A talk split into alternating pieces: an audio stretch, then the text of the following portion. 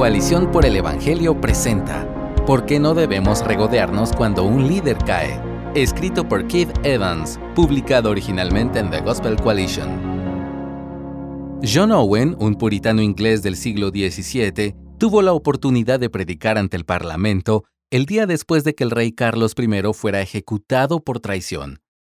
Owen era un ministro que se había puesto del lado del Parlamento y en contra del rey. Pensarías que cuando tuvo la oportunidad de dirigirse a sus compañeros partidarios el día después de una gran victoria como esta, levantaría la bandera del partido y se regocijaría, ¿verdad? Owen no solo guardó silencio sobre los acontecimientos del día anterior, sino que ni siquiera los mencionó, ni una sola referencia. En su lugar, Owen predicó arrepentimiento y humildad. La moderación santa de Owen nos instruye. Cuando los líderes caen, podemos caer en la tentación de regodearnos.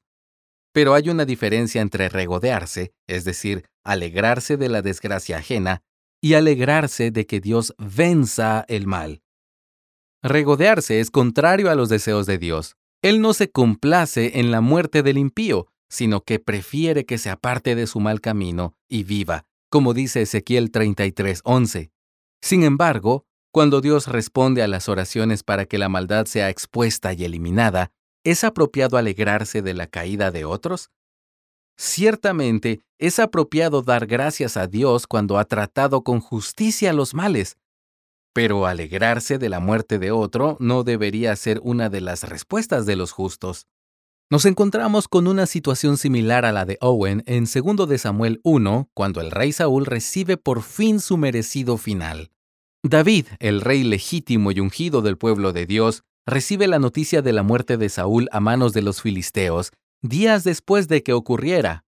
El hombre, según el corazón de Dios, había sido maltratado y abusado por la figura del anticristo del Antiguo Testamento durante lo que parecía toda una vida.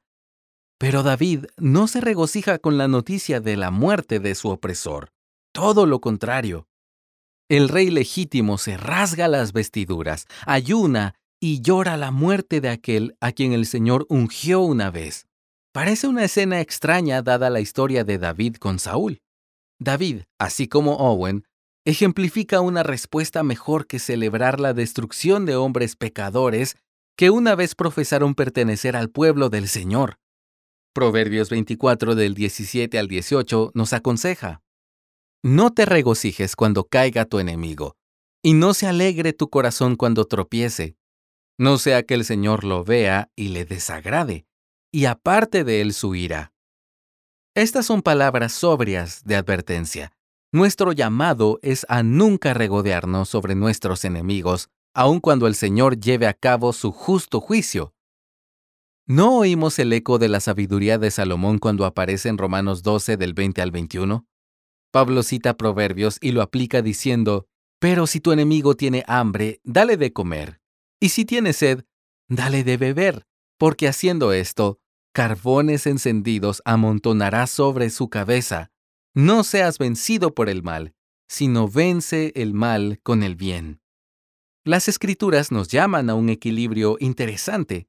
Pablo nos dice que no busquemos nuestra propia venganza, pues solo Dios venga. Luego redobla la apuesta al decirnos que hagamos el bien a nuestros enemigos, para que podamos acumular más juicio sobre los malvados. Cuando hacemos el bien a nuestros enemigos, estamos demostrando la misma benevolencia general que nuestro Padre Celestial tiene tanto con los justos como con los malvados, lee Mateo 5:45, y como revelan Romanos 12 y Proverbios 24. Si continuamos hablando de lo que es verdadero, justo y pacífico, tal postura aumenta el juicio terrenal sobre los malvados. Pero hay otra razón por la que David no levantó la bandera de celebración por la caída de Saúl, no quería que los enemigos del Señor también se regodearan. Cuando David lamenta la muerte de su malvado opresor, dice en 2 de Samuel 1:20, No lo anuncien en Gat, no lo proclamen en las calles de Ascalón, para que no se regocijen las hijas de los filisteos, para que no se alegren las hijas de los incircuncisos. Amigos, el mundo está observando a la iglesia, lo sepamos o no, lo parezca o no, El mundo lo único que quiere es que se descubra que la iglesia es falsa. Así que cuando el pueblo de Dios no parece diferente de los líderes del mundo, los enemigos de la cruz se burlan.